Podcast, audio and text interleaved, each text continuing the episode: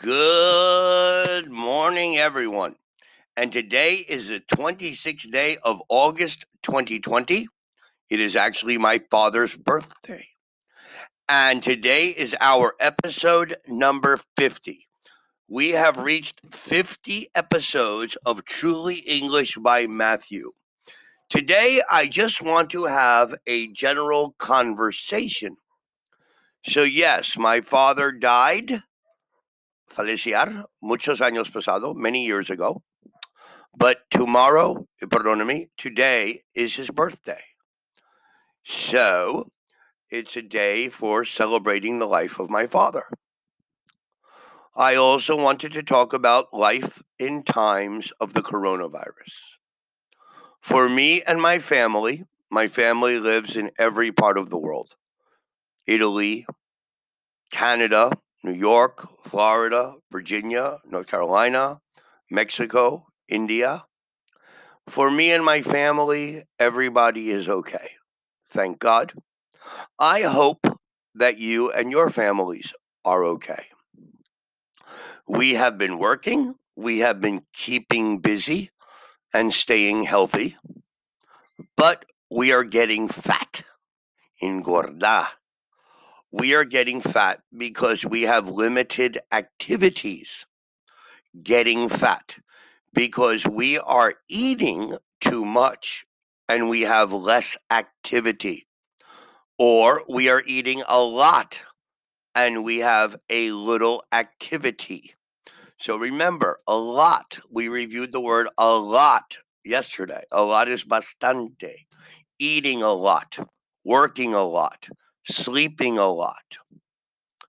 Now, I am certain that many of you are worried, preocupado, for sending your children back to school in this time of coronavirus. I don't know if my children, my well, my daughter is an, an adult with her own family, but if I had a child today, I do not think I would let my child return to in person classes. I would wait. I would wait until January or maybe next year.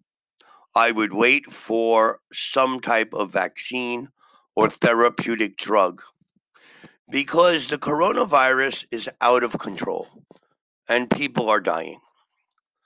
And I have heard stories from many friends many family members of other people that have died. I have limited limited exposure to other people.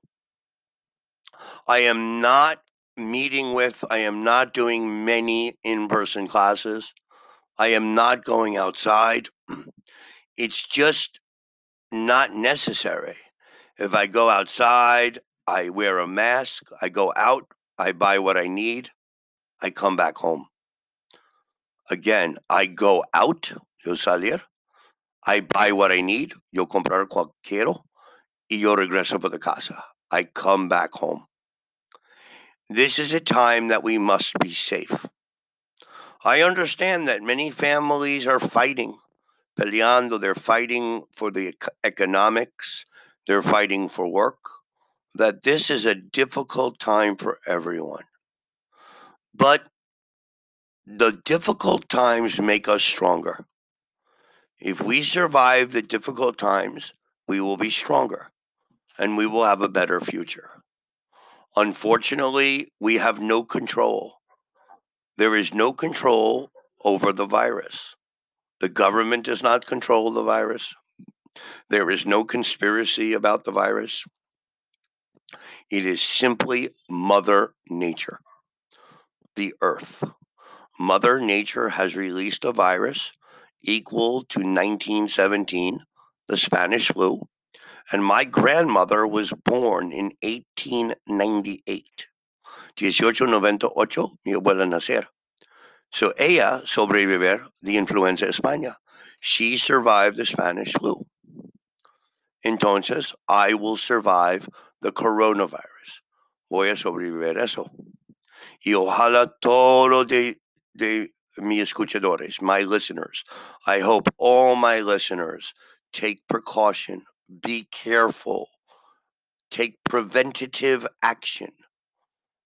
Wash your hands, wear a mask, maintain social distancing. It hurts me. It creates a lot of pain for me when I see the young people that are trapped in their house. They just graduated high school. They cannot see their friends. There's no parties. They're missing their first experiences in life. And that hurts me a lot. This will change their development. But there is a reason for everything. I don't know what the reason is, but there's a reason. So today was just general conversation, just a little information, just what I'm thinking. And I believe that we will all survive this if we take precautions, if we're calm, and if we limit our exposure to other people and we maintain safety. I hope that everybody is happy and I hope that everybody is healthy. As I said, tomorrow, excuse me, otra vez, today is my father's birthday. If my father was alive, he would be 94 years old, 94.